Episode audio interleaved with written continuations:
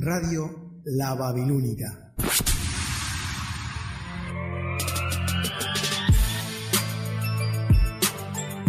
La radio que marca tendencia. Estamos recargados de información, buena onda y como siempre, las mejores canciones las 24 horas. Radio La Babilónica. Existen muchas radios, pero la Babilónica es única. ¿Quieres probar? Babilónica, tu radio, tu compañía. Atención. Faltan 10 segundos. 9, 8, 7, 6, 5, 4, 3, 2, 1 segundo. En las próximas dos horas nos vamos a dedicar a la difícil tarea de opinar en La Noche Boca Arriba. Todo lo que miro está mal. Yo sigo pensando por qué será. No me veas loco, soy normal. Es en este mundo uno más. Bueno, ¿qué tal amigas, amigos? Aquí estamos en otro programa más de La Noche Boca Arriba.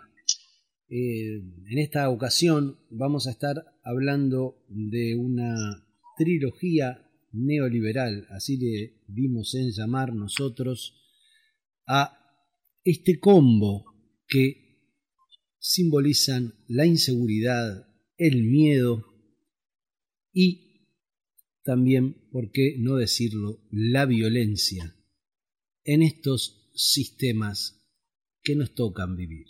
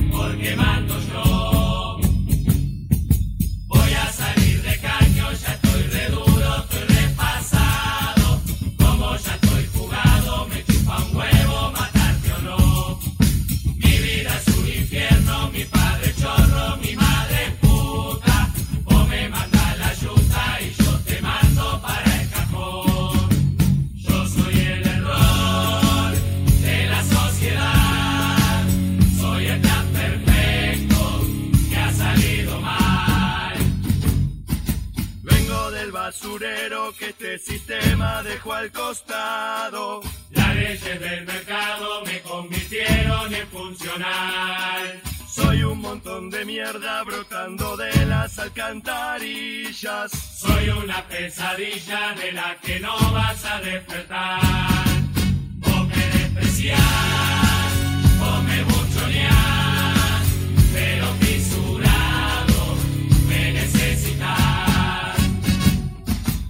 parte de un negocio que nadie puso y que todos usan. En la ruleta rusa yo soy la bala que te tocó. Cargo con un linaje acumulativo de misiadura y un alma que supura veneno de otra generación.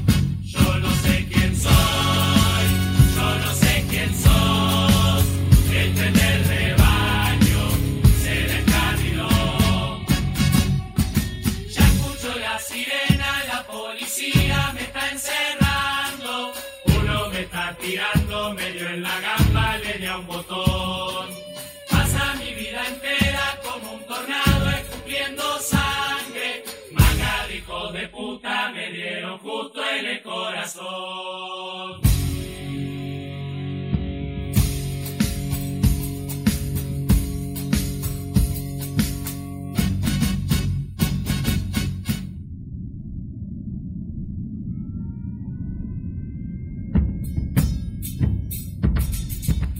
Bueno, amigas, amigos, acá estamos para conversar con Federico de la Torre, como todos los. Ahora lunes.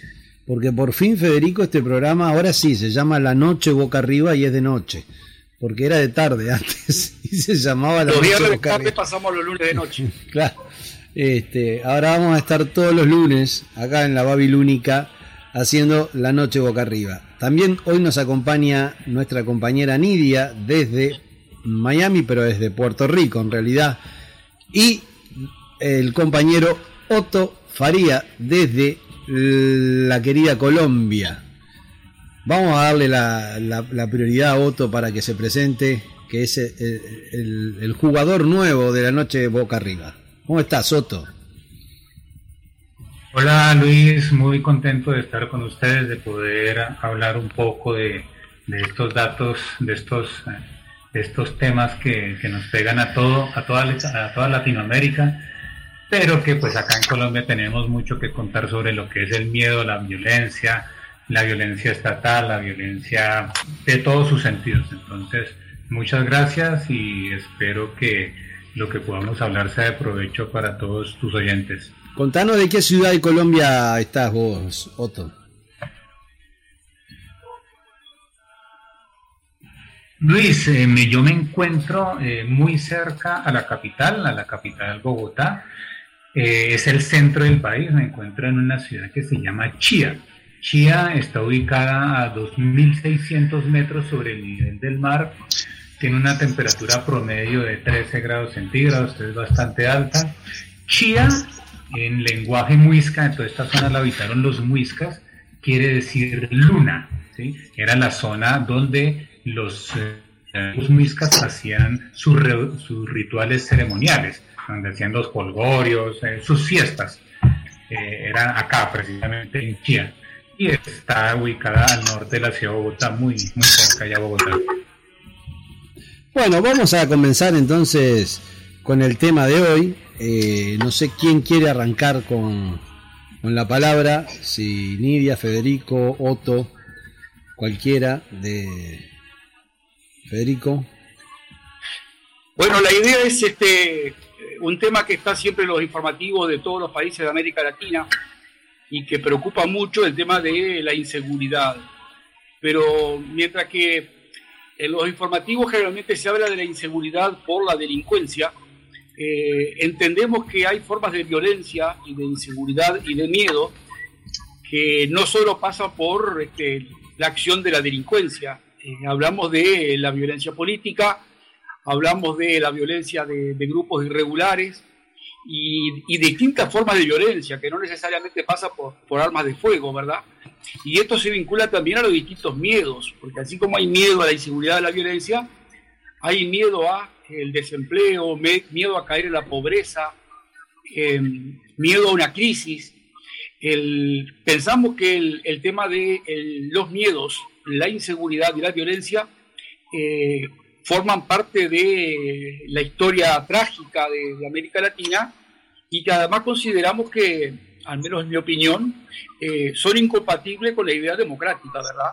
Eh, yo decía en el programa pasado que liber, libertad es vivir sin miedo y si libertad es vivir sin miedo, miedo de ningún tipo, ¿verdad? A la miseria, al hambre, al desempleo o a la violencia física, este, podemos pensar que en los países de América Latina eh, hay muy poca libertad, ¿verdad? Este, si bien en algunos países por suerte se respetan las, las llamadas libertades básicas, el miedo siempre aparece como un condicionante y un disciplinador social, este, inclusive un disciplinador electoral. Hay muchas campañas electorales que más de proponer este, una mejora para el país, eh, asocian al candidato rival como eh, el que puede llevarnos a la crisis, el que nos puede llevarnos a eh, el comunismo, la dictadura, este, la revolución o el, o el, desquicio social, ¿verdad? Entonces este, pensamos que el, este tipo de que es eh, violencia, inseguridad y miedo eh, va mucho más allá de, que, de lo que los canales, este, los, los, informativos en distintos países de América Latina, porque he podido ver informativos en distintos países de América Latina y lo único que cambia es el acento o las ciudades nombradas, pero es igual que, lo que pasa en Uruguay, ¿verdad?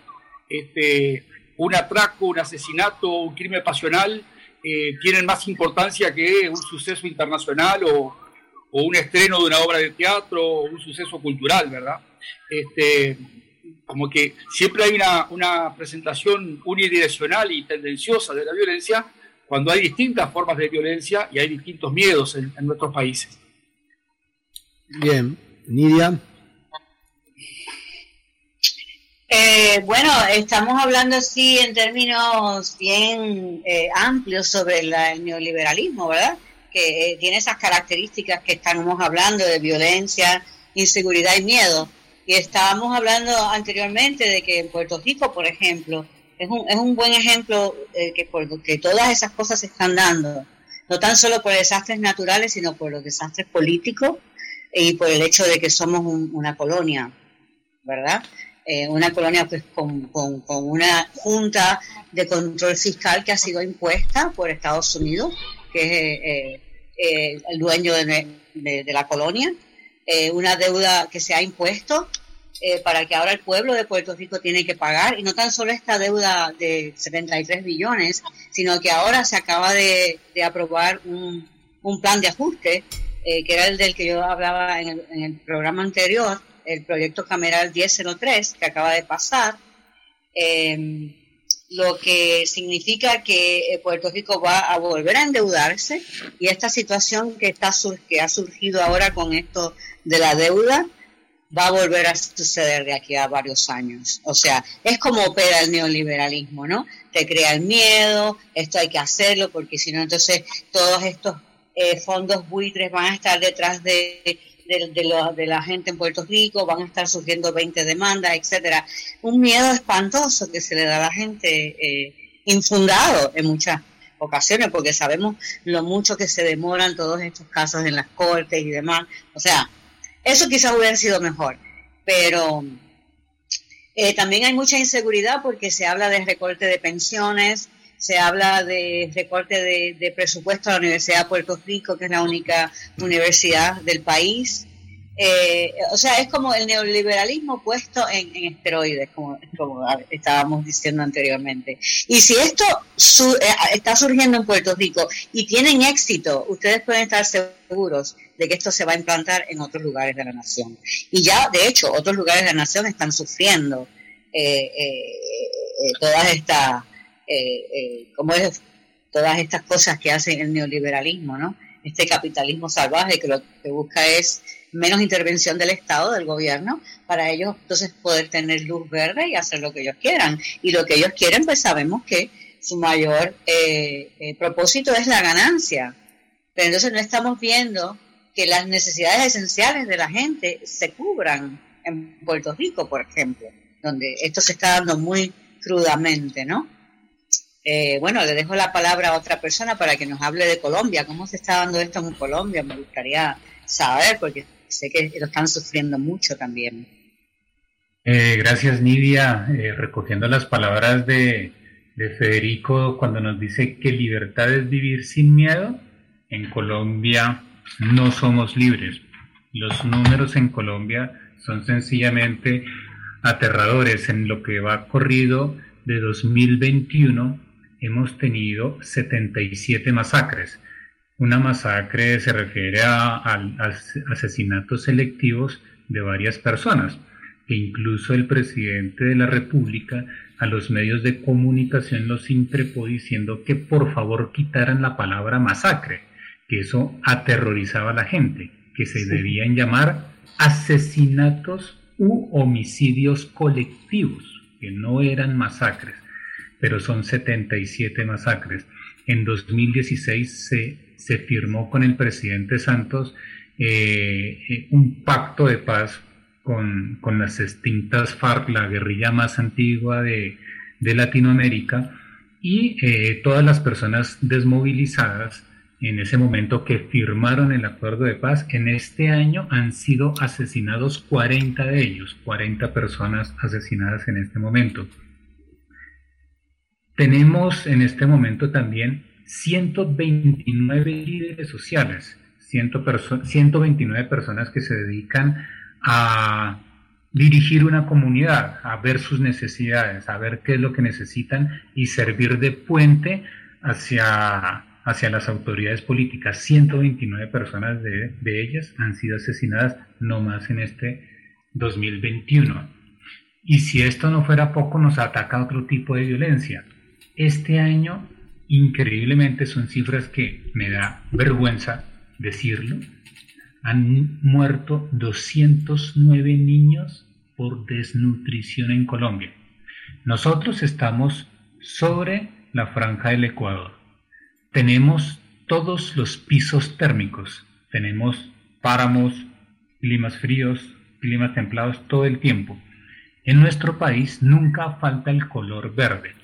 Eso quiere decir que en cualquier terreno, en cualquier eh, posición geográfica de Colombia, tenemos la capacidad de sembrar alimentos. Tenemos terreno de sobra para hacerlo. Y aún así se nos están muriendo los niños de hambre. El gasto militar ¿sí? del gobierno colombiano ha ascendido este año a 10 mil millones de dólares tenemos un, un cuerpo de 213 mil hombres en las fuerzas militares. Pero obviamente las fuerzas militares también son parte del pueblo. Este año han sido asesinados 70 policías, 46 militares en, distintos hechos. Es decir, la violencia en realidad se ha apoderado del país, se ha apoderado hace mucho tiempo. Eso genera miedo y por ende no somos libres somos presos de, toda esta situación que está sucediendo en Colombia.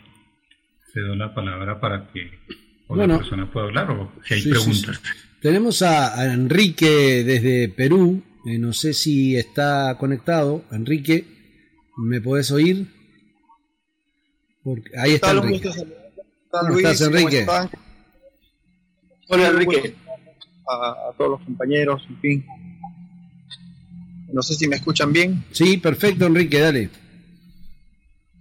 Bueno, me parece que cuando abordamos eh, la cuestión de, como bien decía, ¿no? el neoliberalismo y, la violencia que en algunos momentos viene siendo ejercida en América Latina, la inseguridad que vivimos eh, a cada momento, y, eso se ve por las violaciones de derechos humanos que hay en cada país, cada uno con diferentes problemáticas o perspectivas diferentes. Eh, yo, en fin, como, como brasileño y como peruano que soy, que tengo las dos nacionalidades, eh, creo que la estrategia del neoliberalismo, principalmente en Brasil en este momento, ¿no?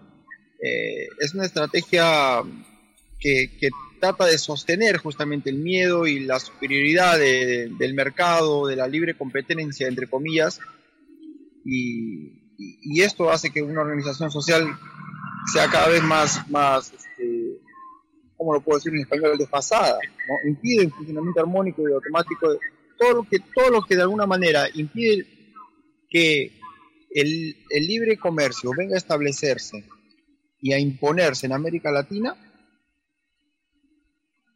es tenido como subversivo. Y esto hace que exista una imposición por parte de las autoridades, nuevamente entre comillas, de, de los diferentes gobiernos. No sé cuál es la perspectiva que cada uno tenga, pero me parece que eh, eso de que en algún momento la democracia eh, eh, está acompañada, digamos así, en América Latina de, de, una cierta, ¿cómo puedo decirlo? De una, de, una, una búsqueda por igualdad, ¿no? Es, es, simplemente la misma mentira que decir el capitalismo y la democracia al mismo tiempo son, son sinónimos. Esto se busca, y estoy tratando de, traducir ahorita lo que pienso en portugués, discúlpeme si me equivoco, pero se trata justamente de meterle miedo a la gente y muchas veces eh, buscando una, una, una perfección social o la idea de una perfección social al estar sometidos a este sistema capitalista. Eso, es lo que se busca, ¿no?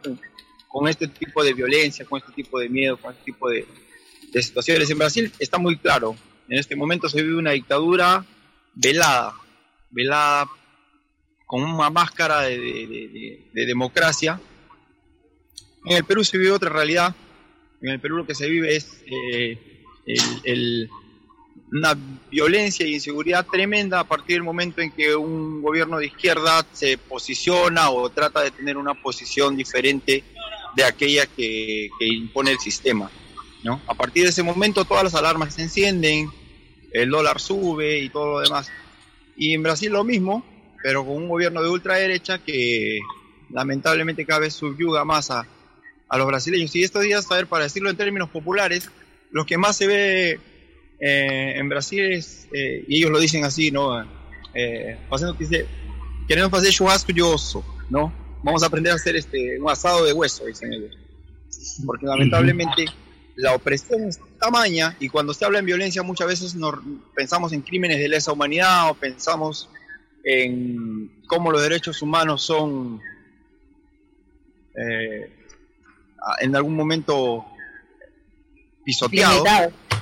Tal vez, pero tal vez la, la, la, la, más grande violencia que se vive en estos países es el hambre, ¿no? Es el hambre.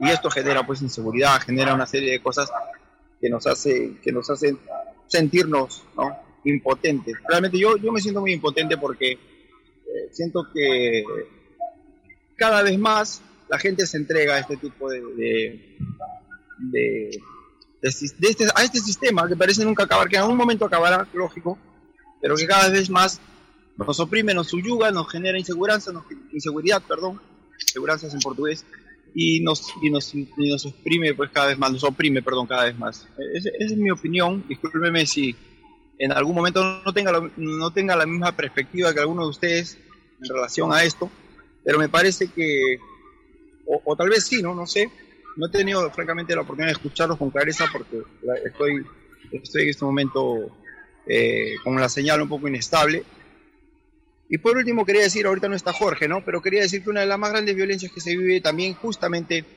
eh, en, en, Brasil, tal vez en este momento 2021, es bastante semejante al laboratorio y a la doctrina de, de shock y de miedo que tuvo el proyecto dictatorial eh, en Chile, ¿no?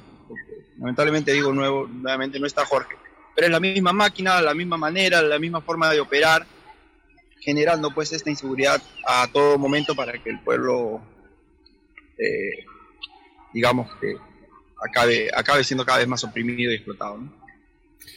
Bueno, este, yo los voy a, invitar a hacer la primera pausa y, y voy a compartir una frase de un libro emblemático que es El miedo a la libertad de Eric Fromm Eric Fromm dice en ese libro, el acto de desobediencia como acto de libertad es el comienzo de la razón.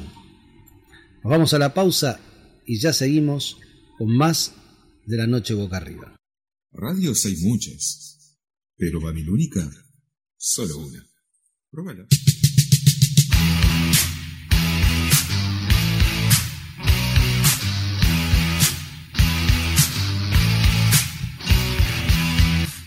Hola, soy Betina Esteves y te invito a que me acompañes en Mujeres en Rock. Todos los viernes a las 21 horas, el rock tiene voz de mujer. Mujeres en Rock, acá en la Babilónica Radio. Si no nos vemos, nos escuchamos.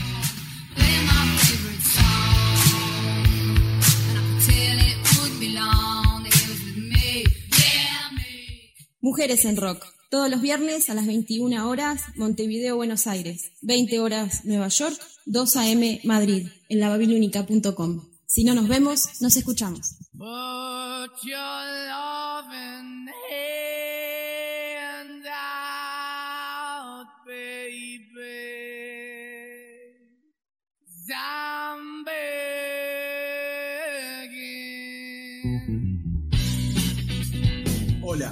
Mi nombre es Sebastián Guedes y te quiero invitar a Día 32. Día 32.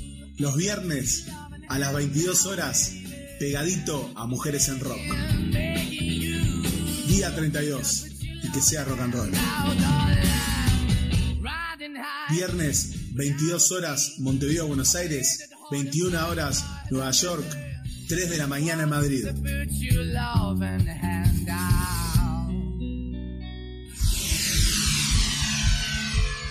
En tu vida, un sonido conectado a tus oídos.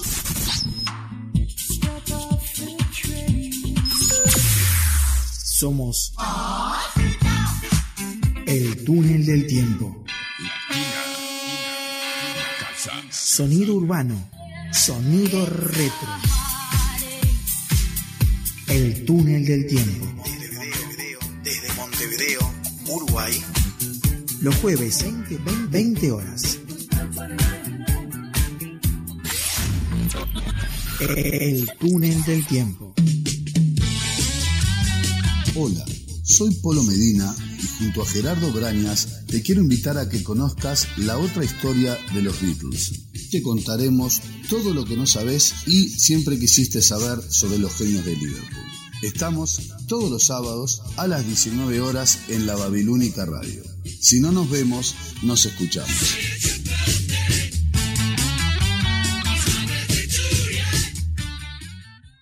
Helter Skelter, todos los sábados a las 19 horas, Montevideo y Buenos Aires, 18 horas de New York y 0 horas de Madrid, en la Babilónica Radio. Si no nos vemos, nos escuchamos. Yo no lo vi, pero sentí clarito. ¿Y quién no oyó el temblor de la descarga que le partió la frente aquella tarde clara?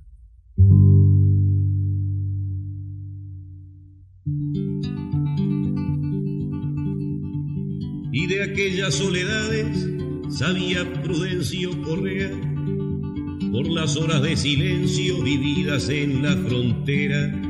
Una vez que estuvo preso por cuestiones de pelea, le quitaron hasta el mate por ser Prudencio Correa. Y dijo cuando salió, ni a las malas ni a las buenas, preso no me han de llevar, dijo Prudencio Correa.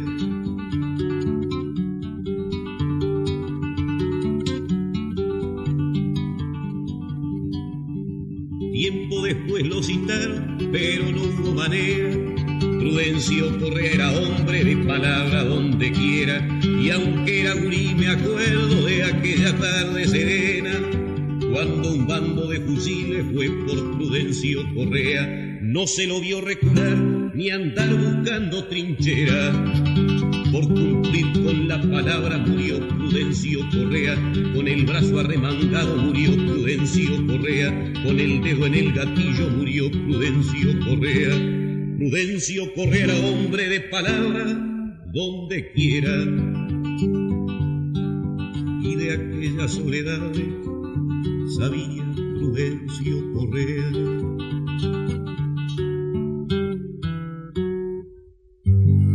Yo no lo vi, pero sentí clarito. ¿Y quién no oyó el temblor de la descarga que le partió la frente aquella tarde?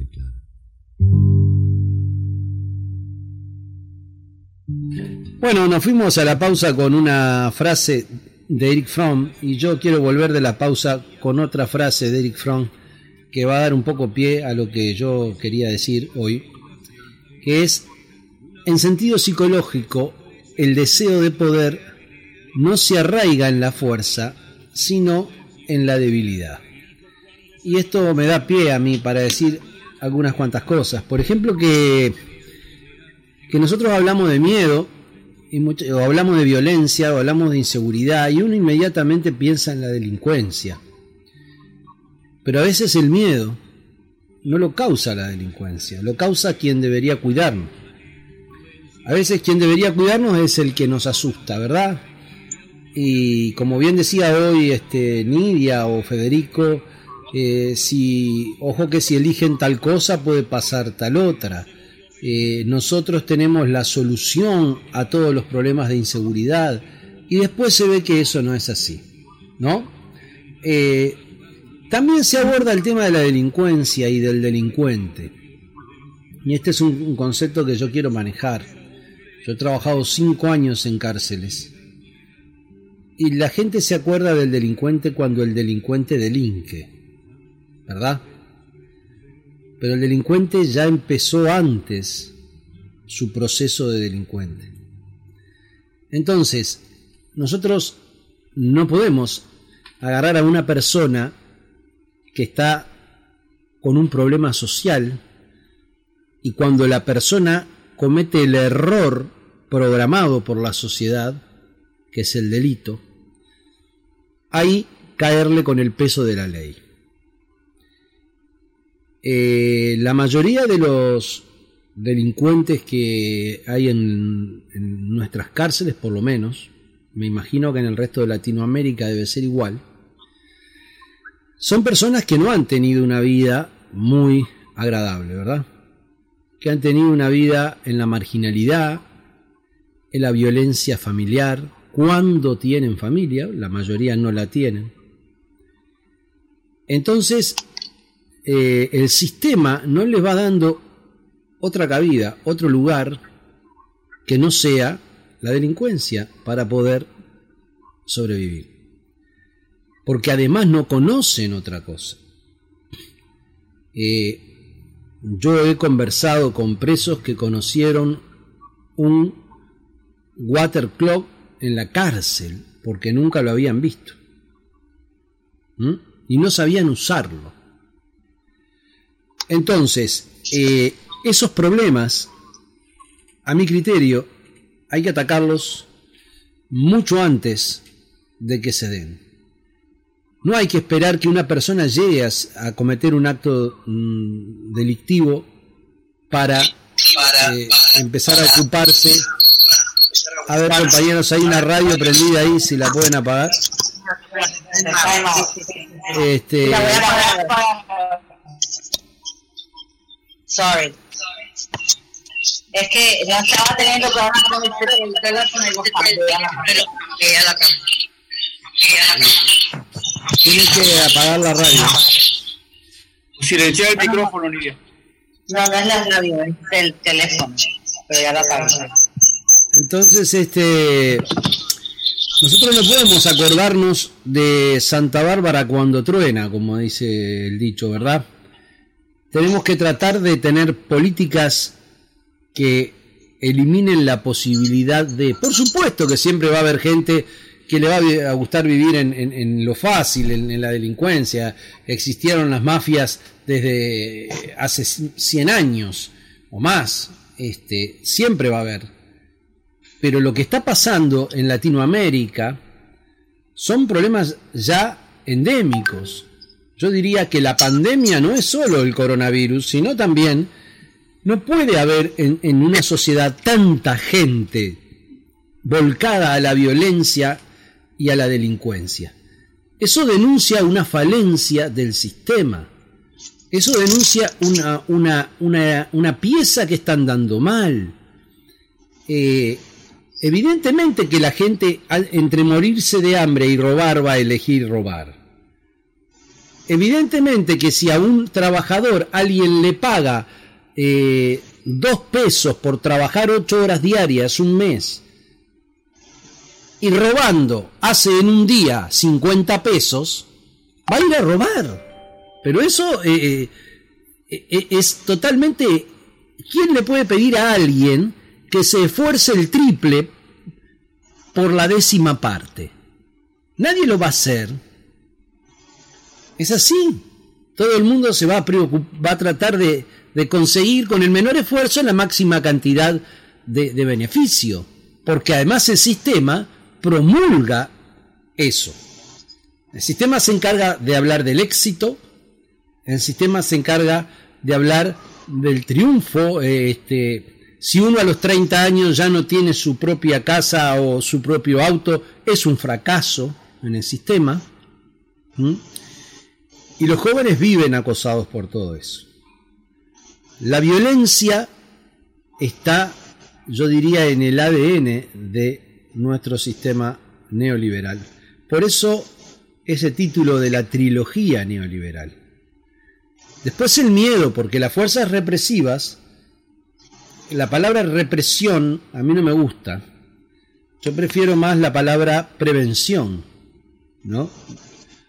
Ir a reprimir el delito es acatar que uno ya fracasó. Entonces ahora tiene que ir a enfrentar el fracaso. Pero mientras cuando uno habla de prevención, es donde demuestra su astucia y su inteligencia. Si yo genero un, sistema social que no eh, vuelque a la gente hacia la idea de la delincuencia y de la violencia, porque la violencia de género también está muy emparentada con todo esto. ¿eh? A veces hombres que quedan sin trabajo y la mujer es la que está manteniendo la casa y el hombre se siente un frustrado o se siente mal y, empieza a, ir en contra de esa mujer, a golpearla así hasta que la mata. ¿Verdad? Porque, porque no, hay que, no, hay que pensar solo que son por cuestiones de amor lo de la violencia de género. Viene también por el lado de, del fracaso que implica la sociedad. Este, más o menos por ahí quería dejar planteado esto, ¿no? El miedo, como lo dijimos en el programa pasado, que dio pie a este programa de hoy, como un arma de disuasión y un arma de contención social a veces, pero a veces tardía. Justamente respecto de lo que tú mencionabas, me parece que justamente ese tipo de violencia y represión, ¿no? O causada por el neoliberalismo presente en toda Latinoamérica, subyuga, oprime, humilla, inferioriza, ¿no? Como bien tú lo has dicho, hablando del, sistema prisional, pero también hay otro tipo de, subordinación que busca que este sistema imperialista venga a, querer prevalecer. Ayer, me acuerdo muy bien, eh, de, personas que he visto yo en plaza pública queriendo trabajar, queriendo, por ejemplo, vender golosinas o vender eh, algún tipo de producto pequeño, y las autoridades, mm, obviamente mandadas por los pequeños gobiernos municipales o regionales, les impiden de, tener su comercio libre. Aquí en, aquí en el Perú se dice ambulantes. Eh, a esta gente tratando de vender de repente golosinas, galletas o alguna cosa tratando de, ayudarse como sea, y las fuerzas del orden, ¿no? Eh, representantes del gobierno o de las municipalidades, policía, etcétera, los reprimen y les impiden trabajar. Les impiden trabajar, a veces si es que ellos quieren seguir trabajando les quitan su mercadería o los botan como si fuesen cualquier cosa, no son gente honesta que está tratando de llevarse un pan a la boca o de alimentar a sus hijos, sino que son gente subyugada, marginada, que no tiene derecho a opinar, no tiene derecho a vivir, no tiene derecho a trabajar, no tiene derecho absolutamente a nada. Imagínate la frustración de una madre de familia que a veces deja a sus hijos o los lleva con ella, que es peor, ¿no? Para tratar de vender alguna cosita en la calle y de un momento a otro las autoridades o, el gobierno o la representación que ella tiene de autoridad y de gobierno, en lugar de incentivarla, la reprime, la humilla, la subyuga y, la inferioriza y por último la vota. Eso es, algo que realmente debe causar una indignación enorme, ¿no? Y esto me parece que uno es uno de los, uno de los tipos de violencia más eh, terribles que yo he podido ver. ¿no? Lo he visto ayer y por eso tal vez mi indignación tan presente. Existen varias radios, pero la babilónica es única. Proba.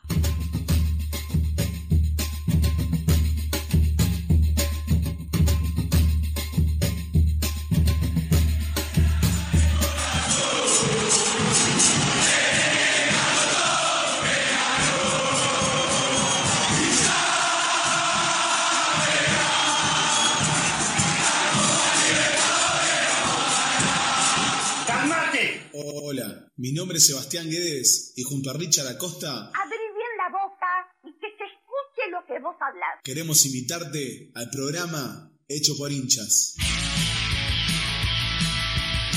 8 contra 11.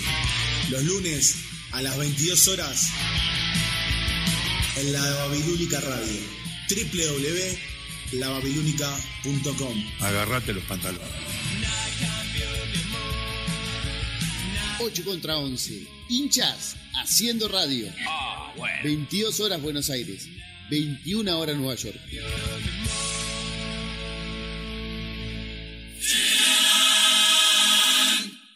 Serán, los diablos los que en el tablado esperarán. Todos los sábados a las 22.30 de Montevideo y Buenos Aires, a las 21.30 de Nueva York y a las 3.30 de Madrid, nos encontramos en Buenas noches Auditorio, un programa conducido por Giovanna Videla y Claudia Avero. Información, notas, recuerdos y sobre todo la participación de ustedes, los oyentes de la Babilónica. Los sábados a las 22.30 nos encontramos acá en la Babilónica. Si no nos vemos, nos escuchamos. En el barrio pasa el y hay que saludar.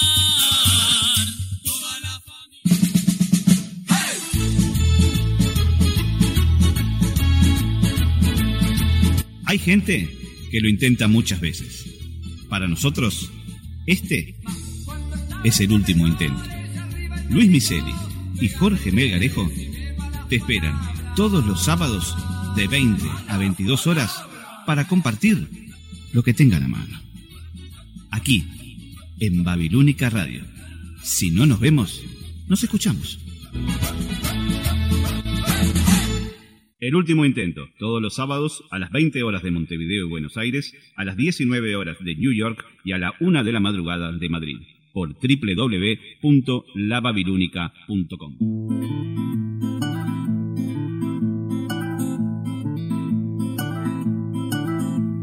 Perdónenme la pregunta. ¿Para qué sirvieron las fuerzas conjuntas? Perdón que pregunte pavadas. ¿Para qué sirven las Fuerzas Armadas? Conjuntas o separadas.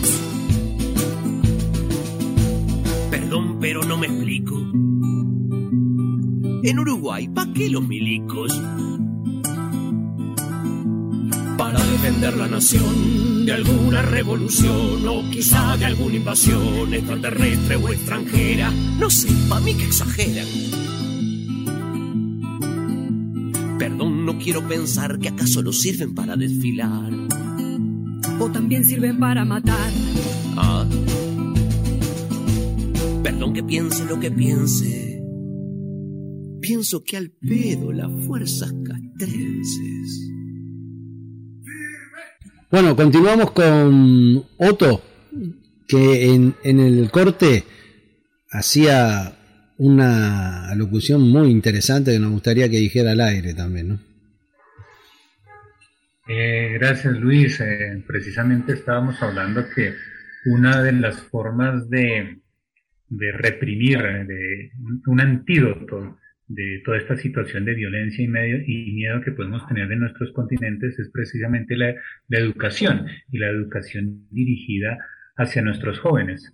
En, desde, el, desde la perspectiva colombiana, eh, esa educación está muy limitada. El acceso de nuestros jóvenes a, a la educación, eh, los que logran llegar a, un sistema educativo que les pueda permitir pensar, decidir, actuar, eh, llegan realmente muy pocos. En los departamentos, eh, es decir, la división política, los departamentos geográficos del país, donde más violencia existe, pueden estar presentes tres o cuatro batallones del ejército, es decir, contingentes militares dedicados a controlar la violencia. Pero no existe una universidad. Las universidades están en, los, eh, en las ciudades más grandes del país, Bogotá, Medellín, Cali y unas poquitas universidades regadas a lo largo del territorio nacional, de tal forma que a nuestros jóvenes les toca trasladarse por lo menos 400 kilómetros, eh, los que están en las zonas alejadas, 400 kilómetros para llegar al centro universitario más cercano. Es decir, que les toca trasladarse y sobrevivir ahí. Pero generalmente la situación económica que tienen ellos no les da para sobrevivir. Es decir, le podemos poner una X. No pueden acceder al, eh, a la educación. ¿Qué hacen? Ellos, estos jóvenes necesitan sobrevivir, necesitan surgir, necesitan dinero para comprar sus cosas. Desafortunadamente, muchas veces la solución es entrar a el negocio, los negocios ilícitos, a fuerzas irregulares, a, a, a integrar los círculos de la violencia. Entonces, las man, eh, la, la solución es fácil, eduquemos la gente, pero pareciera que estos sistemas neoliberales no les conviene que se eduque la gente porque eso los perpetúa en el poder. Un pueblo educado no elegiría nunca como presidente de la República personas que no tienen ninguna preparación para hacerlo. Es, permiso Luis, es el tema de cómo la, la violencia se reproduce, la violencia genera violencia, porque eh, generaciones de jóvenes que no tienen oportunidades para realizar sus vidas, para estudiar, para trabajar dignamente, eh, son víctimas de violencia y muchas veces buscan en, formas violentas este, hacerse un camino que, la sociedad se lo hace muy difícil. En ese sentido, creo que es, muy importante ver cómo la, las formas de violencia, inclusive de delincuencia, eh, están vinculadas fundamentalmente a la desigualdad social. Si miramos las estadísticas, cuáles son los países eh, menos violentos del mundo, países donde literalmente eh, las cárceles tienden a cerrarse porque no hay delincuentes, no son los países que tienen un sistema legal y policial más represivo, sino los países que han logrado mayor igualdad social. por ejemplo, Noruega, Dinamarca, Finlandia, Suecia. En esos países literalmente están cerrando las cárceles porque no hay, no hay delincuentes. Y no porque haya un, sistema policíaco muy efectivo, este, sino por el asunto de que la propia igualdad social y las facilidades que hay para estudiar y para hacerse un camino, eh, no tiene mucho sentido buscar este, a través de la violencia hacerse ese camino. Y en contrario de esto, tenemos los niveles de violencia y de delincuencia que hay, por ejemplo, en Estados Unidos. Eh, Estados Unidos eh, es el 6% de la población mundial y tiene el 25% de la población carcelaria mundial. Se estima que en todo el mundo hay algo así como 10 millones de, personas privadas de su voluntad legalmente, ¿verdad?, este, en las cárceles. Y de esos 10 millones de presos que hay en el mundo, 2 millones y medio eh, estarían en Estados Unidos. Y esa población, un poco menos que la población de Uruguay bajo reja, es en su gran mayoría en Estados Unidos este, afrodescendiente, ¿verdad? Lo que llamamos negros. O, este, latinos, son todos inmigrantes, la mayoría, ¿no? Correcto. Este, entonces el tema de la, de la desigualdad eh, está vinculada en varios aspectos a, a la violencia y al miedo. Uno de los miedos, por ejemplo, es eh, cuando hay mucha desigualdad, caer en, el desempleo o en la pobreza. Otto, ¿querías decir algo? Eh, sí, Federico. Eh, les quería hablar sobre uno de los grandes problemas que enfrentan nuestros jóvenes o lo han enfrentado en épocas pasadas. Un poco de historia rápida de Colombia, más o menos hacia la década de los 60 inició el accionar tal vez la guerrilla más antigua de Latinoamérica, las Fuerzas Armadas Revolucionarias de Colombia, FARC. Durante, desde el año 60 se intentó de varias maneras acabar su accionar, por vías de diálogo, vías armadas. En el año 98, 1998, el presidente Andrés Pastrana intentó acabar con la guerra por medio de de diálogos. Se hizo un despeje de una zona geográfica bastante extensa del país, los diálogos fracasaron. El sucesor de Andrés Pastrana inició su carrera como presidente de la República en el año 2002. Por cuestiones tal vez personales, él prometió al pueblo colombiano exterminar la guerrilla por vía armada. Su programa se llamó La Seguridad Democrática es decir, él nos habló de una seguridad democrática. Y uno de sus pilares fue estimular a las Fuerzas Armadas colombianas, es decir, al ejército y a la policía. Los estimulaba con permisos, vacaciones, con dinero, por todas las bajas que pudieran tener en combate con las FARC. Es decir, por guerrillero muerto había un estímulo para ellos. Hmm. Pero tal sería la presión que ejerció el presidente de la República en su momento, que todos los días les pedía bajas en combate, bajas en combate. El ejército, ni corto ni perezoso, en muchos contingentes, empezó a irse a las zonas más deprimidas socialmente, donde más pobreza había, donde habían corrillos de muchachos, salían a ofrecerles trabajo. El ejército le ofrecía trabajos a los muchachos, les decía, vámonos muchachos, eh, hay una cosecha cafetera, les van a pagar muy bien su jornal, vamos a estar 15 días allá en los que ustedes van a tener plata. Los muchachos, al ver al ejército que les estaban ofreciendo trabajo, se subían a los camiones, los trasladaban eh, a sitios generalmente muy lejanos de sus, de sitios de origen y en esos sitios los bajaban, los uniformaban, les daban eh, uniformes camuflados, los internaban en el monte, ¿sí? en, en las zonas selváticas y allí los asesinaban. ¿sí? Una vez asesinados, los mostraban como bajas en combate. Fue lo que tristemente se llamó falsos positivos, donde el 95% de los muertos fueron jóvenes. Primero se hablaron de mil falsos positivos, posteriormente la cifra subió a 2000. En el año 2021, hace eh, tres, cuatro meses, la Jurisdicción Especial para Paz ya nos dijo que la cifra no eran 2.000, fueron 6.402 casos de falsos positivos. Personas asesinadas que no eran combatientes, eran muchachos que fueron engañados para llegar allá.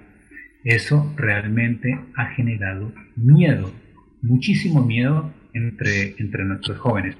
Y se relaciona, Luis, con lo que tú nos decías, esa violencia que nos imparte las, los organismos de control que nos están cuidando. Ellos deberían garantizar nuestra seguridad, no garantizar nuestra muerte.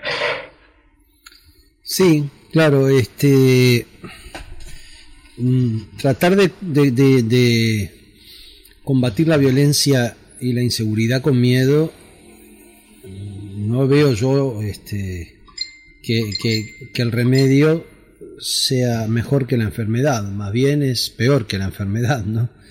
Este, también se trata, y hay una cosa que nos, se nos está pasando a todos, y creo que es una generalidad en América Latina y quizá en otras partes del mundo también, que es el tema de los, el, el, rol que juegan los medios de comunicación en eh, crear la conciencia o el inconsciente colectivo de la inseguridad y del miedo. Este, perdón Federico, pero me voy a referir a algo que acontece aquí en Uruguay. Nosotros veíamos hace 3-4 años atrás una noticia policial este, que era repetida hasta 6 veces por día en los canales de televisión que todos responden a la derecha en Uruguay, no hay canales de izquierda, ¿verdad? Este, o son del Estado o son de la derecha, no hay canales de izquierda. Hoy, con un cambio gubernamental, vemos que las noticias policiales apenas se emiten una o dos veces al día. Que los eh, fragmentos de información policial en la televisión se han reducido a menos de la mitad y en algunos casos llegan a la tercera parte. Entonces, eh, yo voy a hablar de un ejemplo personal. A, a mí me, esta semana me hurtaron tres veces la misma casa. Esta semana, tres veces la misma casa. ¿Mm? Sin embargo, en nuestro país se dice que bajaron los delitos y que bajó la, el hurto, la rapiña y todo eso. Esos son los medios. Me imagino que pasará lo mismo en Colombia, en, Puerto Rico, en Brasil, en Perú, en Chile, en Argentina. Eh, esos son los medios de comunicación jugando el juego del cómplice, ¿verdad? ¿Mm? Eh, el gobierno que llegó al poder en nuestro país llegó precisamente amparado en la falta de seguridad que había en nuestro país. En el día de ayer se llevó a cabo un encuentro futbolístico que se llama el Clásico de Uruguay entre Peñarol y Nacional, que son los dos cuadros que llevan más gente, y que es un partido que requiere de una seguridad especial. Pues ustedes saben cuál fue el operativo de seguridad que se usó en ese partido. El que había planteado el ministro anterior del otro gobierno. O sea, se llega al poder con un discurso y después se toma eh, lo que se critica para poder gobernar. A mí me parece que es una receta repetida en toda América. Yo hablo desde Uruguay, pero me parece que es una receta repetida en toda América. Hay países que tienen un nivel de violencia mayor que el Uruguay, por supuesto. Nosotros como somos los más chiquitos, Brasil, San Pablo es tremendo. México es tremendo. Colombia está Otto ahí, ¿no? Este, sobre todo los países donde se mueven los grandes cárteles de la droga, ¿no? Ahí hay una gran violencia.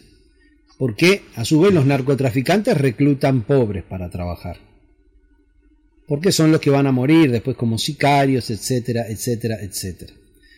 Me contaba un amigo cubano a mí que fue a trabajar al Petare en Venezuela, que es una zona rojísima, no roja, de Caracas, este, y que él le daba clases a niños, clases de teatro a niños, y que esos niños iban faltando a las clases y los otros niños con una gran naturalidad le decían, no, pero fulanito murió ayer. Y él, que era cubano y que no estaba acostumbrado a que en Cuba pasaran esas cosas, le decía, pero ¿cómo estaba enfermo? No, no, lo mataron porque él era, era sicario niño de 11 años. Estamos hablando, ¿no? Este, entonces, el sistema acusa y castiga y pone en el banquillo de los acusados aquello que genera. ¿No? Son, e, e, este sistema sin pobres y sin delincuencia no funciona. Los necesita para seguir vivo. Como dijo Federico, si el sistema se, se llevara hacia una, una igualdad o, hacia un emparejamiento social en todos los aspectos, socioeconómico, socioeconómico-cultural, allí estaríamos encontrando automáticamente una baja de la delincuencia, de la violencia y de la inseguridad. Pero eso no da dinero, ¿verdad? Otto lo está diciendo. Llevaban pobres para matarlos en la selva, aprovechando que había una guerra contra la guerrilla. Entonces, eh, el tema es generar pobres y después saber cómo hacer para eliminarlos. Y uno de los caminos para eliminar los pobres es ponerlos en el banquillo de los acusados, para que toda la sociedad los condene y los condene a la hora del error, a la hora del delito, pero no los contemple en toda su historia previa. Sin duda, un sistema más que malo, yo diría triste, en el que nos toca vivir, ¿no? Eh, Enrique, querías decir algo que hoy levantaste la mano ahí. No sé si estás por ahí, Enrique. Y bueno, sí, hablando de Sí, sí, aquí estoy. Escucho muy bien, los escucho muy bien. Justamente. Y te fueron a buscar, Enrique, ten cuidado. Sonó la sirena. Sí, sí, sí, justamente tengo ahorita justamente a un patrullero pasando por aquí. No, espero que no me vean con cara suspensivo, porque en realidad lo soy. Eh, como bromas aparte. Eh, no, decía yo que hablábamos de una educación, me parece, a partir de una perspectiva libertadora. Una, una educación libertadora, porque la educación que tenemos hoy es una educación represiva que trabaja para el mercado. Y hablando de mercado, justamente en el sentido de que de, una educación que lleva a los chicos, y, eso es lo que más se quiere, lo que voy a decir en este momento, lo que más quiere el sistema, el sistema capitalista, educar para que el mercado se encuentre activo, educar para mano de obra barata, educar no para que la gente tenga una conciencia crítica en relación a su realidad, o para que la gente cree una conciencia social de aquello que puede eh, venir a ser modificado eh, en algún determinado momento, ¿no? Que genere movimientos sociales o relaciones o vínculos eh, entre los estudiantes y por eso los, los, movimientos estudiantiles son tan reprimidos, porque a partir del momento que los, los, los universitarios toman conciencia de su realidad y que intentan modificarla, eh, son reprimidos, ¿no? Son reprimidos. Eh, entonces, una educación, sí, estoy completamente de acuerdo que es el camino, pero ¿qué tipo de educación? Porque la educación que tenemos ahora es una educación fordista, taylorista, toyotista. Claro. Si es que me, si es que me, me, me recuerdan, ¿no? Es una educación que forma consumidores, no ciudadanos, ¿no? Claro, consumidores y, y- y mano de obra barata para, para los grandes monopolios, ¿no? Gente subyugada, hay un ejército de reserva, bueno, por lo menos en, eh, en, en Brasil lo llaman así, es un ejército de reserva, pero todo el mundo dice, no, puedo perder mi empleo, déjame que me paguen el salario mínimo, si yo pierdo mi empleo, hay cinco más que quieren mi lugar, entonces yo no puedo perder mi trabajo. Y esto hace que cada vez la mano de obra sea más barata y a la gente, a los chicos los incentivan, les dicen, ¿sabes qué? Cuando termines tu secundaria haces un curso técnico, cuando estás terminando el colegio, el liceo, el ensino medio, depende de dónde estés. Y, y bueno, haces un cursito técnico y ya, te puedes poner a trabajar. Como si esto fuese una gran solución. Si tú quieres ser profesor de historia o de filosofía o quieres estudiar un poco de sociología, mucho cuidado, porque ahí son todos este, subversivos, son gente peligrosa, piensa, piensa demasiado y prohibido pensar que está todo escrito, por si acaso. Entonces, creo que el camino es una educación libertadora, una educación que cree conciencia de clase y que nos permita eh, tener una juventud y la esperanza de que esta ju- de- una juventud eh, re- revolucionaria y que esta juventud venga realmente a la, espe- la esperanza son que ellos, ¿no? Que, que venga a modificar alguna cosa en ese sentido. Nuestro papel es, es, es meramente concientizador.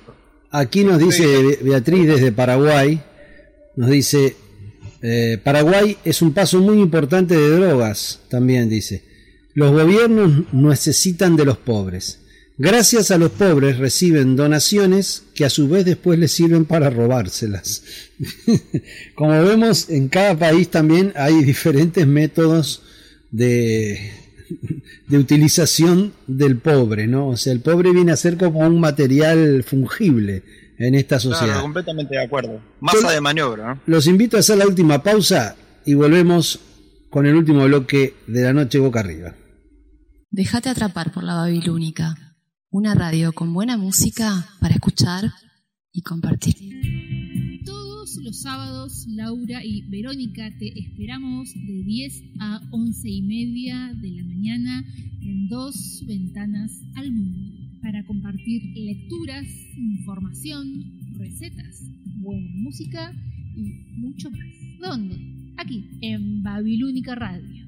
Si no nos vemos, nos leemos.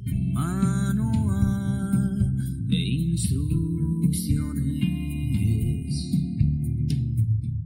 Dos ventanas al mundo, todos los sábados a las 10 horas de Montevideo y Buenos Aires, a las 9 horas de Nueva York y a las 15 horas de Madrid. ¿Por dónde? Por la babilónica.com.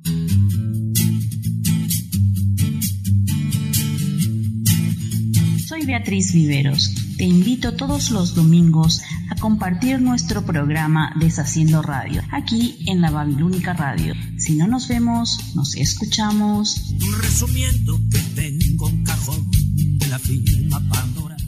Deshaciendo Radio, todos los domingos, 20 horas Montevideo, Buenos Aires, 1 de la mañana Madrid, 19 horas Asunción y Nueva York, por la www.babilónica.com.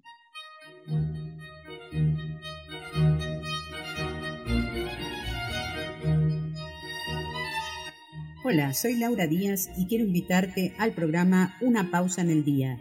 Este programa quiere acompañarte para que pases un momento positivo y disfrutarlo con música, literatura, diálogo y reflexiones. Cuando los martes 9 horas Uruguay Argentina, 8 horas Nueva York, 14 horas Madrid.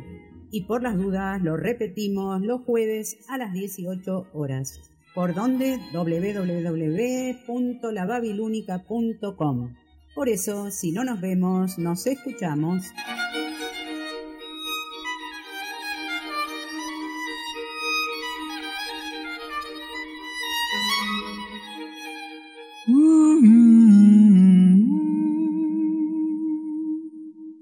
Los ojos de los axolotl me decían de la presencia de una vida diferente, de otra manera de mirar.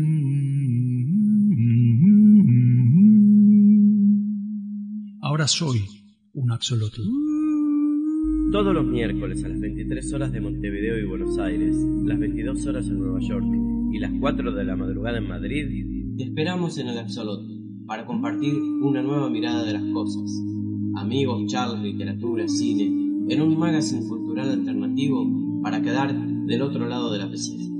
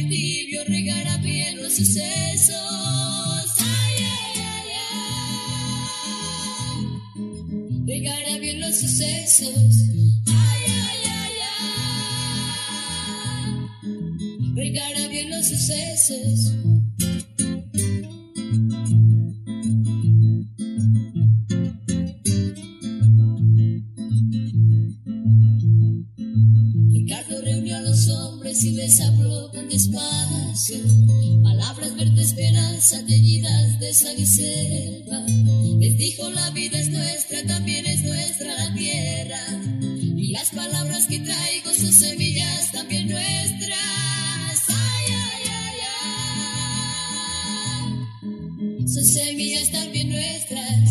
Ay, ay, ay, ay. Son semillas también nuestras.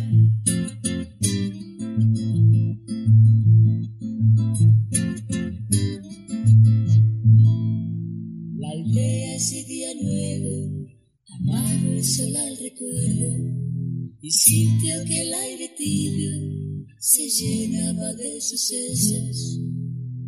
Disparo cortó el viento con de sangre emboscada, y Ricardo dobló el cuerpo sin terminar la palabra. Ricardo murió ese día, hermano de hombre y semilla, murió mirando la vida que entre sus manos moría. Ay, ay, ay, ay. Que entre sus manos moría.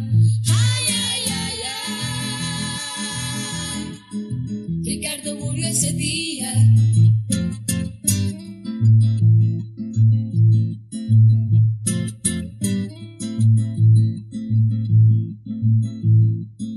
Ricardo murió ese día haciendo bien sus quehaceres. Cayó sembrando semillas de nuevos amaneceres.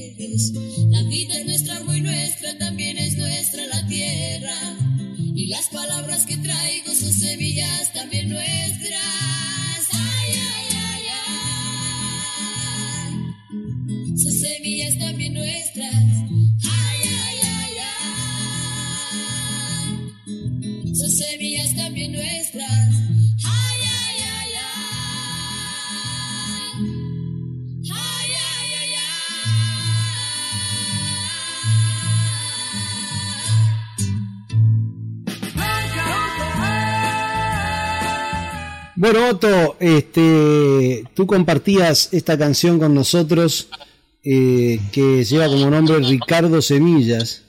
Eh, ¿Nos puedes contar un poquito esta historia? Eh, Ricardo Semillas, Luis, es una canción de aproximadamente 1970. Eh, sus, sus intérpretes es un dúo de hermanos que se llaman Ana y Jaime Valencia y narra la historia de Ricardo. Ricardo es un líder social, es un líder social que estimulaba a la gente y le decía, lo reunía y les decía, oiga, venga, la tierra es nuestra, ¿sí? Y como es nuestra, tenemos que trabajarla y tenemos que trabajarla bien. Estimulaba a la gente a que hicieran bien sus trabajos. La canción nos dice que lo hizo muchas veces y de un momento a otro en una de esas reuniones sociales eh, el aire eh, se puso tenso, turbio, porque sonó un disparo y ese disparo alcanzó a Ricardo.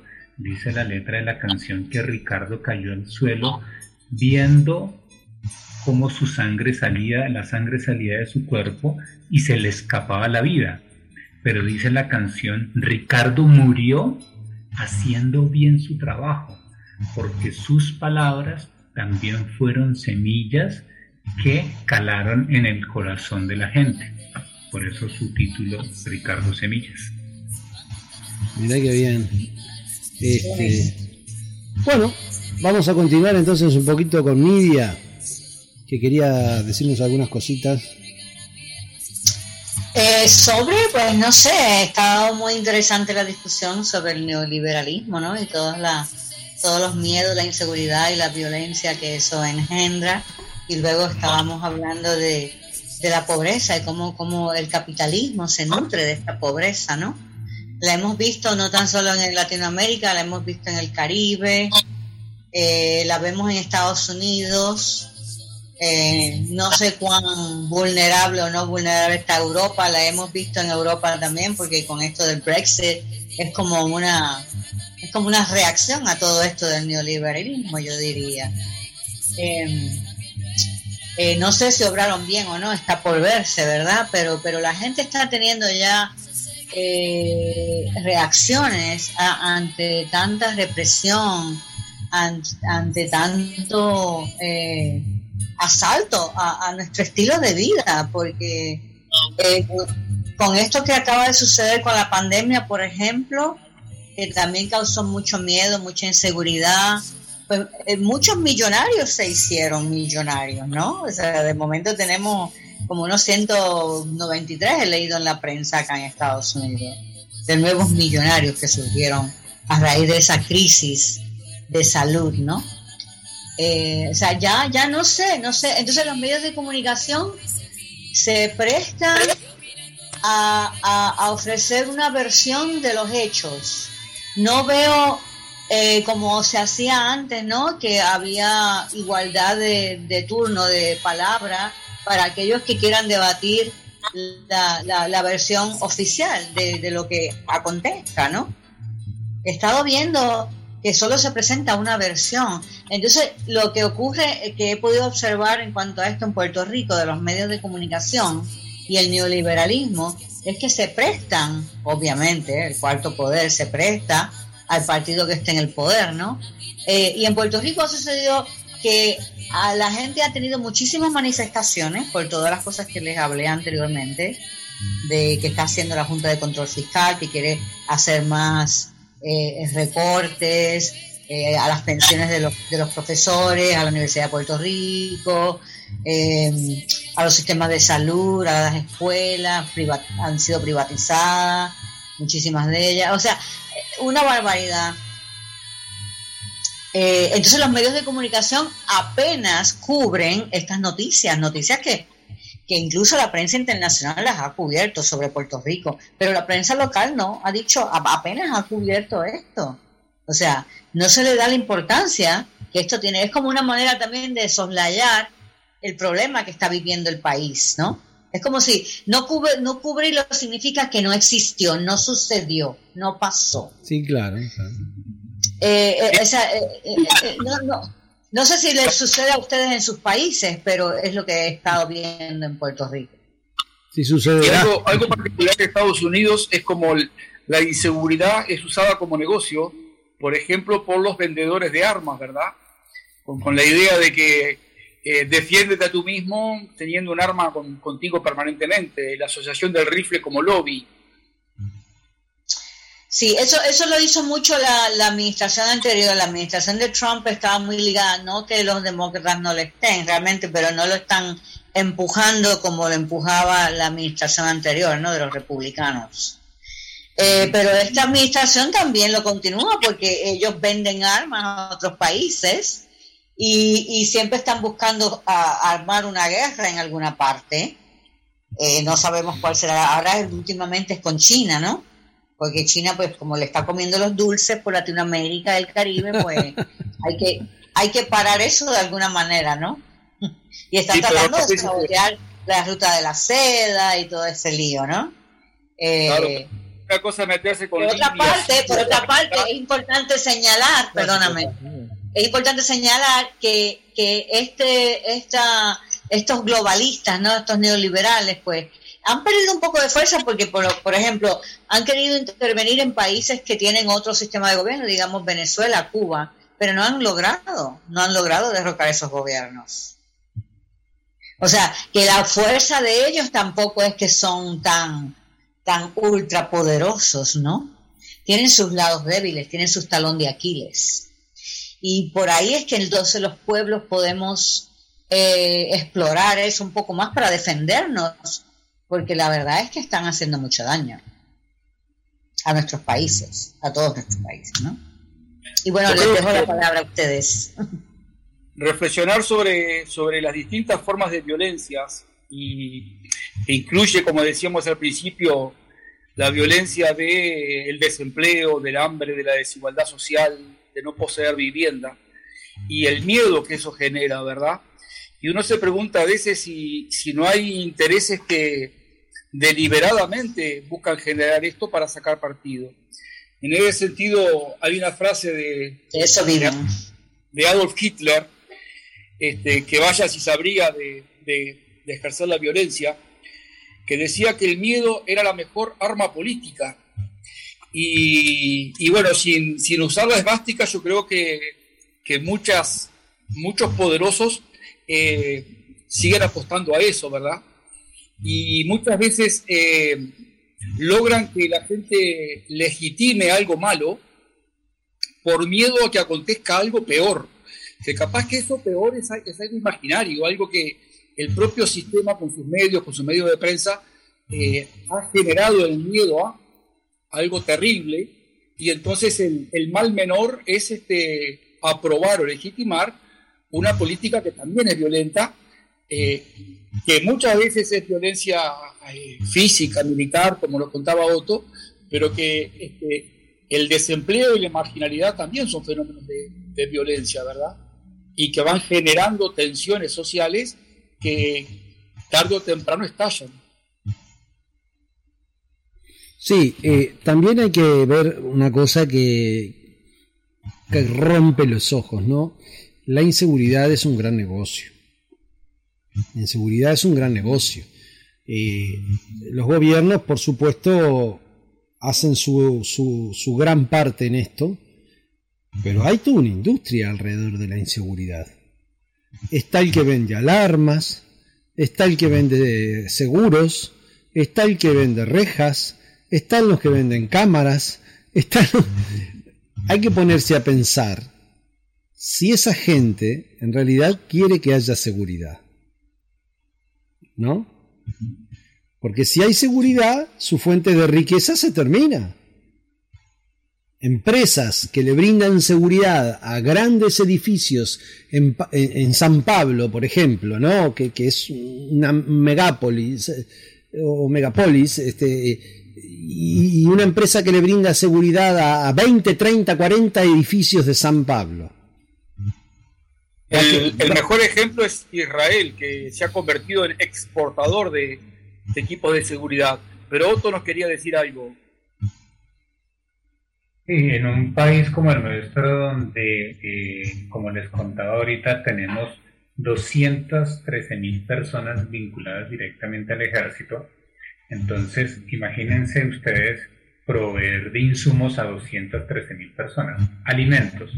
En Colombia hay empresas especializadas de producir alimentos que son usados en campaña, es decir, alimentos esterilizados que van en bolsas que van en raciones y que garantizan el aporte nutricional para los soldados cuando están en la selva.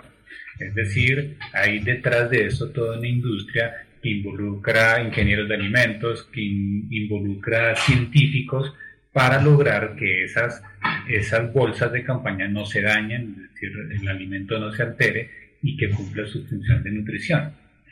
El negocio de textiles. Entonces tienen que comprarle textiles a los soldados para que eh, los, eh, los insectos de la selva no penetren el vestido, para que se puedan camuflar perfectamente en la selva. Entonces eso genera todo un estudio de mercado para que ellos estén con, con esas condiciones mínimas para soportar la guerra. Mm. Está el, el negocio pues, de las armas. ¿sí? Entonces lo que hablaba ahorita Nidia de, que los, los países están mostrando los dientes es de pronto una economía de mercado es decir, así como las redes sociales, así como la industria de los alimentos, la industria del automóvil, necesitan ferias especiales para que sus negocios se muestren, pues el negocio de armas también necesita mostrarse de esa manera. Y qué mejor que estos escenarios latinoamericanos que es tan fácil convertirlos en polvorines sociales. Pero además una cosa, este, las empresas de seguridad, acá nos apuntaba desde Paraguay Beatriz también, empresas de seguridad que pagan una miseria. Las empresas de seguridad emplean pobres. emplean pobres para cuidar ricos. ¿No? Para cuidar ricos de los pobres. O sea, emplean pobres para cuidar a los ricos de los mismos pobres. En definitiva, terminan enfrentando a pobres contra pobres, que es eh, la base del sistema. El constante enfrentamiento de pobres contra pobres, porque el pobre sirve pero a su vez molesta, vuelvo sobre el concepto, ¿no? Sirve pero molesta, entonces eh, hay que buscar una forma de contención de todo eso. Este, otra de las formas de contención, en los ejércitos muchas veces, ahora que Otto decía que ese número de, que Colombia tiene ese número enorme de ejércitos, los soldados del ejército, por lo general, y acá que me apunte Federico, que de eso eh, tiene más información que yo, por lo general son personas que, que, que están en los sustratos más bajos de la sociedad, en los sustratos más pobres. En Estados Unidos, por ejemplo, el, la partida, el presupuesto mayor es para lo, para lo militar. Eh, eh, por lo militar se abandona la educación, se abandonan los servicios sociales, se abandonan los servicios de salud, etcétera. Y no tan solo eso, sino que las prisiones son privadas. Entonces se, se criminaliza la pobreza para meter la presa, porque si, si no tenemos prisioneros en las prisiones, ¿quién paga esa, esa, esa, esa falta de, de, de ganancia de la corporación que maneja la prisión? Pues lo paga el pueblo con impuestos. Pues así que funciona este neoliberalismo. Ellos no creen en el socialismo. Ellos creen en el socialismo para sus corporaciones. Pero, pero entonces los platos rotos los pagamos nosotros. ¿Ves? Por eso es que ese, ese, ese modelo neoliberal que engendra todo esto que estamos hablando no funciona. Y, no, va, no creo que funcione por mucho más tiempo porque la gente se está dando cuenta. Y bueno. Una, una gran crítica que le han hecho al expresidente Uribe es que sus hijos que están en una edad entre los 20 y los 30 años, nunca pisaron las fuerzas militares. Es decir, sus hijos nunca fueron al frente de combate para estar eh, en el ejército en un combate con la guerrilla. Siempre en las fuerzas militares los que ponen el pecho y los que reciben las balas son los hijos de la familia que están alrededor de nuestros barrios, son los pobres, que los han entrenado para odiar a su vecino. Que tengo por ahí otra canción, en otra oportunidad se las doy, es que esa canción nos dice que nosotros aprendemos a odiar hasta que hasta aquel que fue nuestro buen vecino, porque probablemente podamos tener opiniones diferentes. Ese trabajo del neoliberalismo es muy acucioso en nuestras sociedades. Federico. Sí, lo que tú me preguntabas, Luis, este, eso es histórico, ¿verdad? El hecho de que se recluta a los soldados eh, entre la población menos favorecida este, y, y, a la vez se crean normativas que impiden que un soldado haga carrera y llegue a ser oficial. Eh, para llegar a oficial tenés que ir a la escuela de oficiales y ahí este, el, eh, tienen esas oportunidades son de sectores medios para, para arriba, ¿verdad? En definitiva, lo que vemos en, en todas las, las Fuerzas Armadas, eh, históricamente, es que la, las desigualdades y la estructura de una sociedad eh, se refleja en la interna de las Fuerzas Armadas.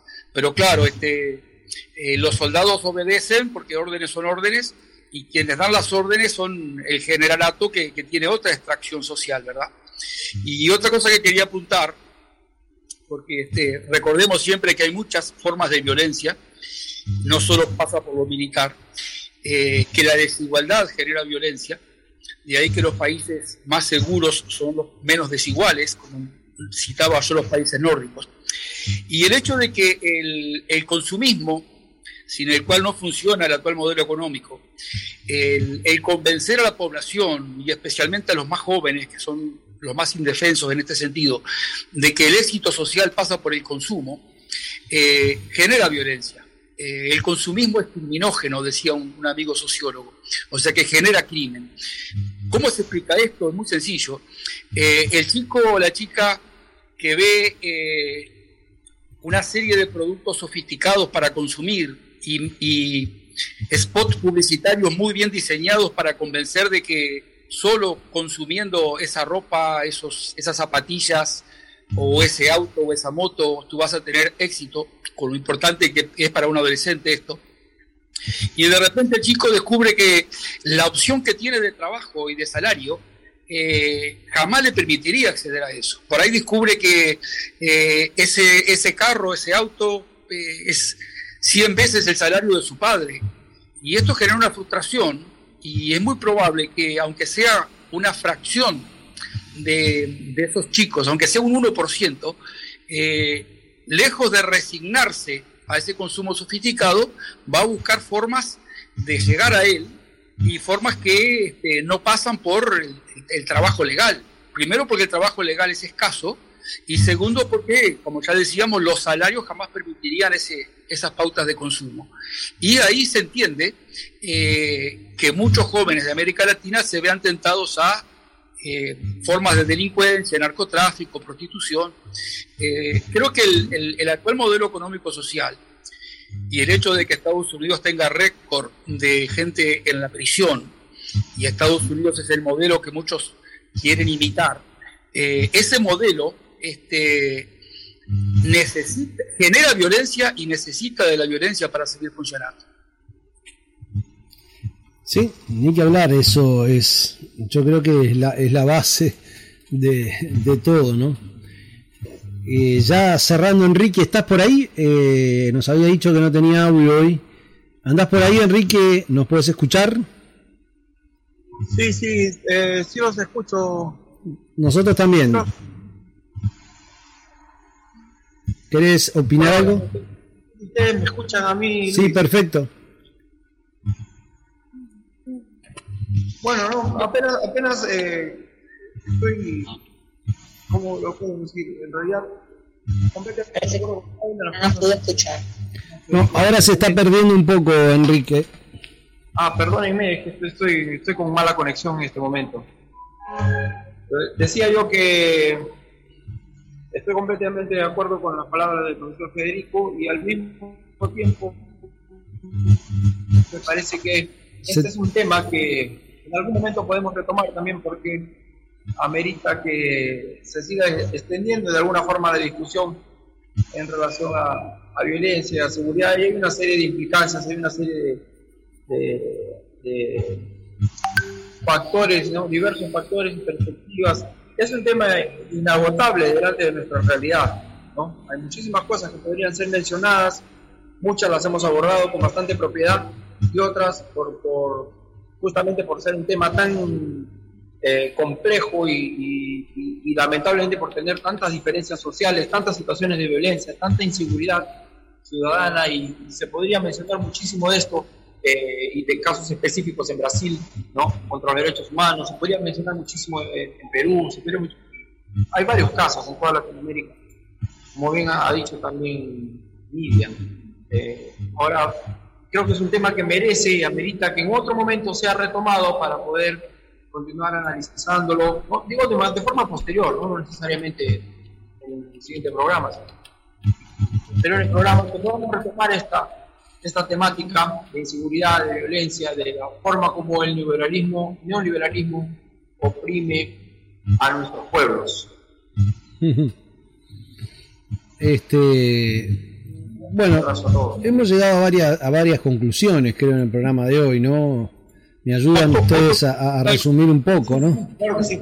Este, Sí, sí, varias la violencia no es una casualidad, la inseguridad tampoco y el miedo tampoco.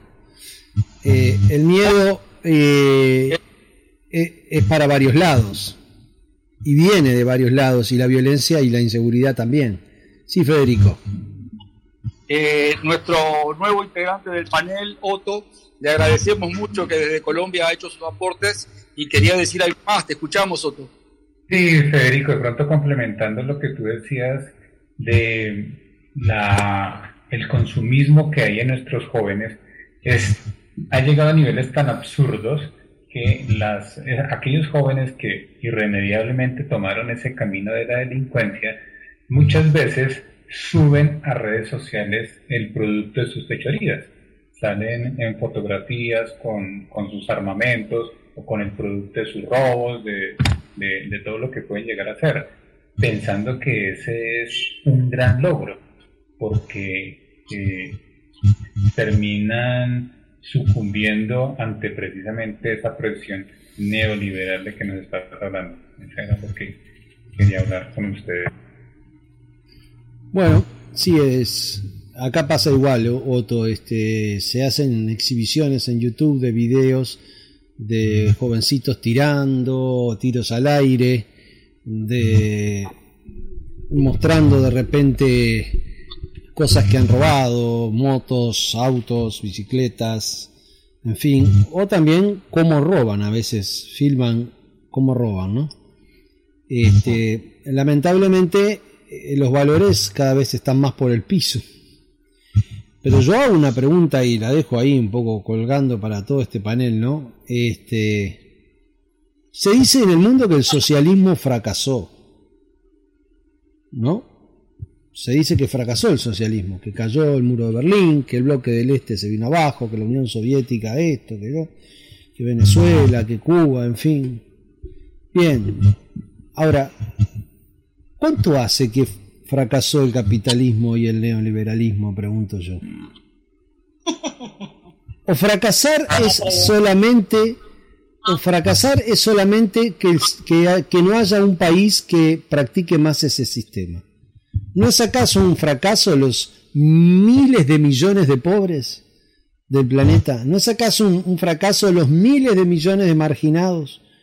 ¿No es un fracaso que todos los países que se rigen bajo estos sistemas tengan cada un rico cientos o miles de pobres?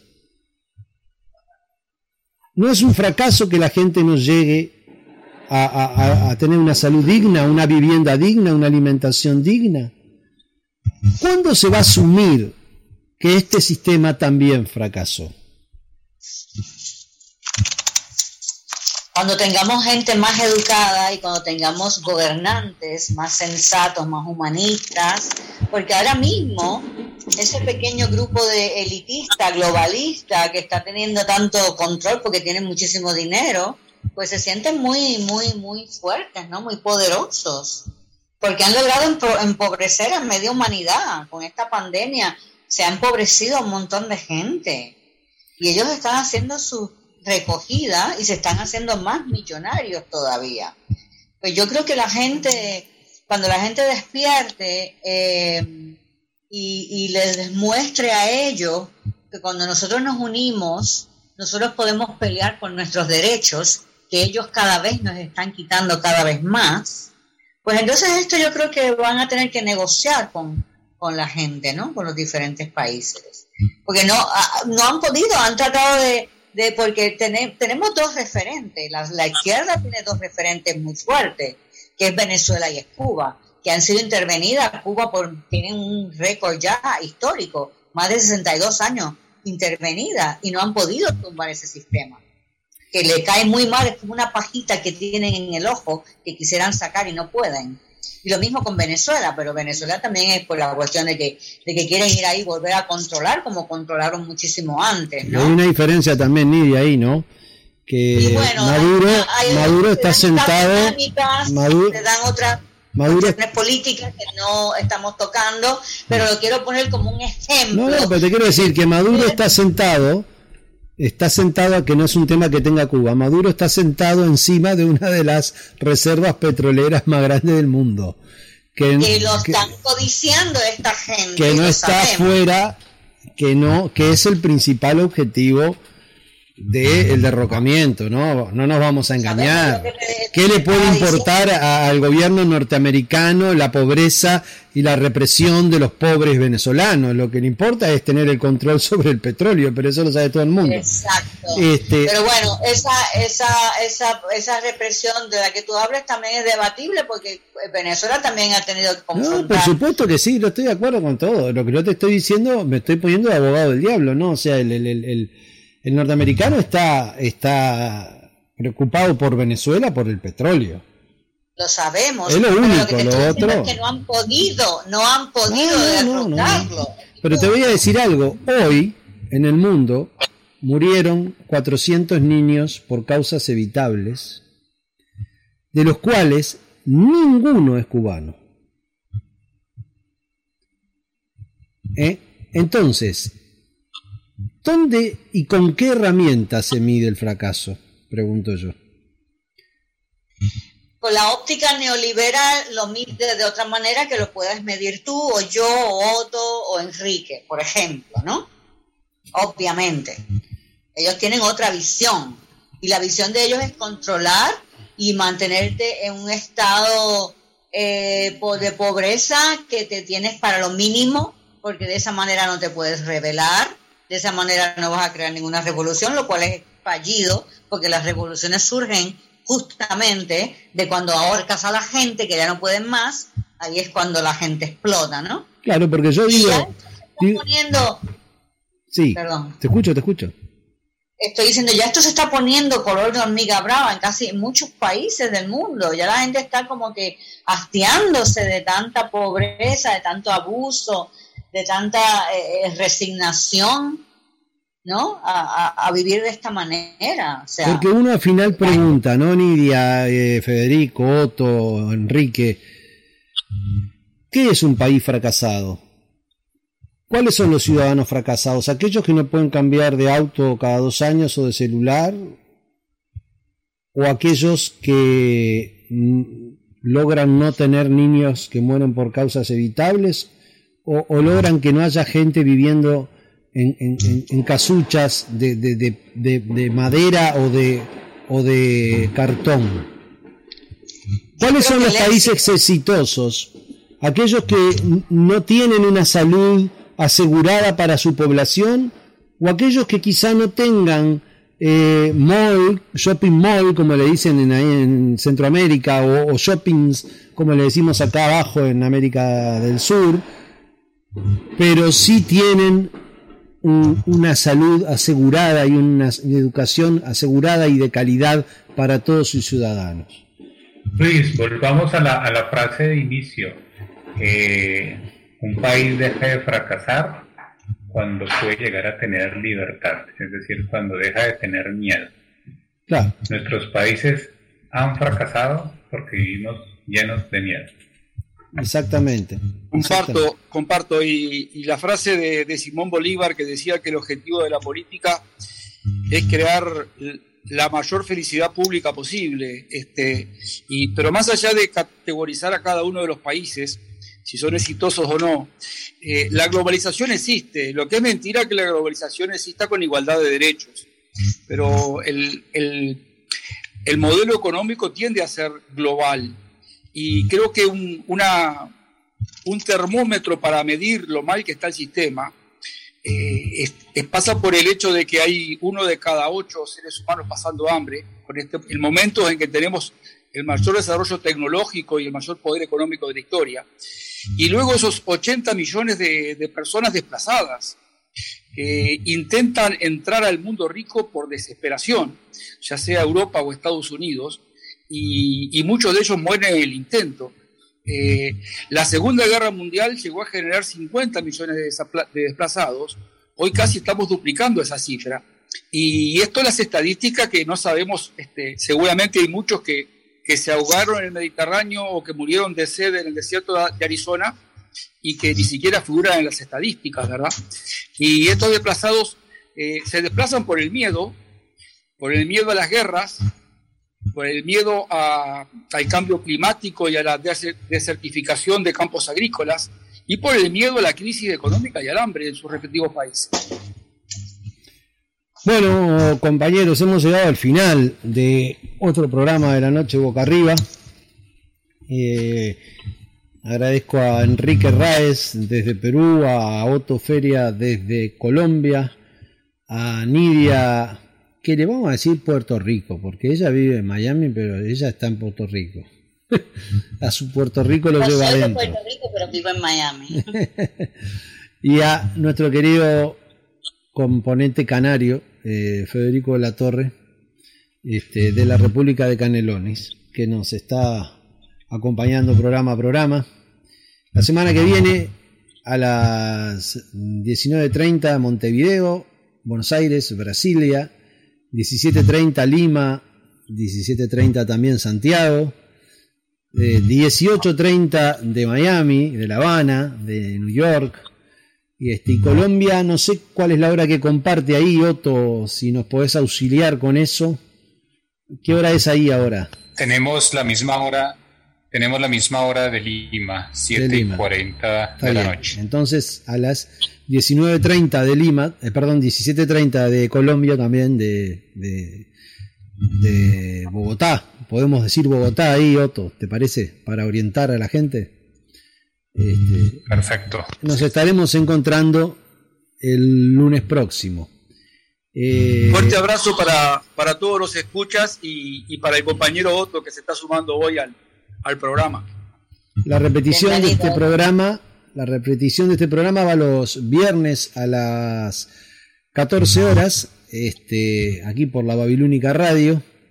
Y bueno, y, y, me vino para cerrar, este, vamos a cerrar con La Marcha de la Bronca, una canción argentina de Pedro y Pablo, que es icónica en estas latitudes, pero también me vino a la memoria una frase de un rockero muy importante, argentino también, que se llama el Indio Solari vocalista de Los Redonditos de Ricota y, hoy día solista, ¿no? Que en una de sus canciones dice, violencia es mentir. Nos vamos, muchas gracias por haber estado ahí y nos reencontramos el próximo lunes. Gracias.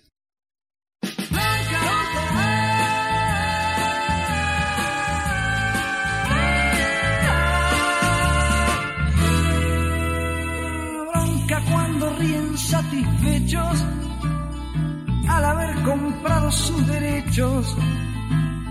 Bronca cuando se hacen moralistas y entran a correr a los artistas. Bronca cuando a plena luz del día sacan a pasear su hipocresía. Bronca de la brava de la mía. Bronca que se puede recitar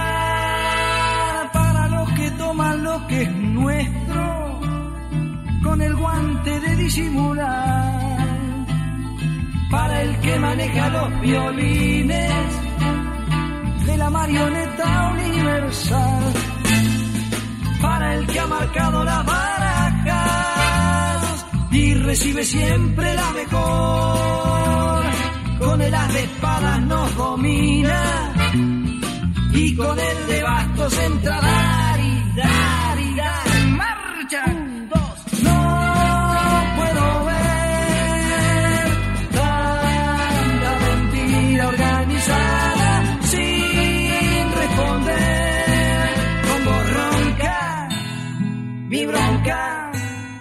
mi bronca, bronca porque matan con descaro, pero nunca nada queda claro bronca porque roba el asaltante, pero también roba el comerciante. Bronca porque está prohibido todo, hasta lo que haré de cualquier modo. Bronca porque no se paga fianza, si no se encarcelan la esperanza.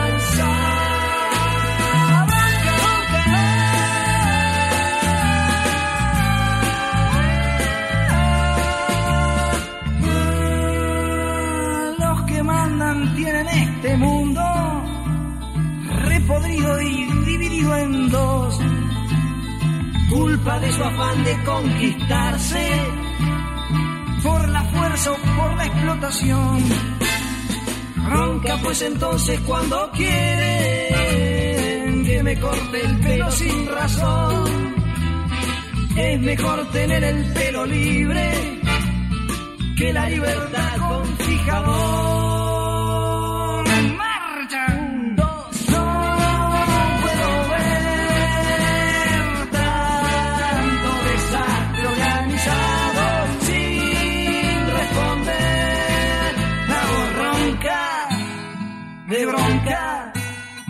De bronca.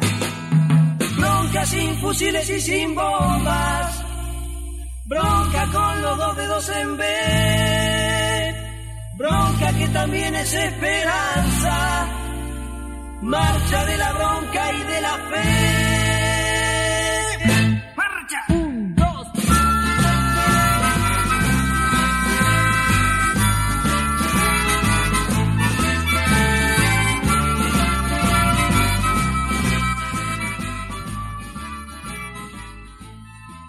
Existen varias radios, pero la babilónica es única. Proba. Babilónica, tu radio, tu compañía. Radio. Radio La Babilónica.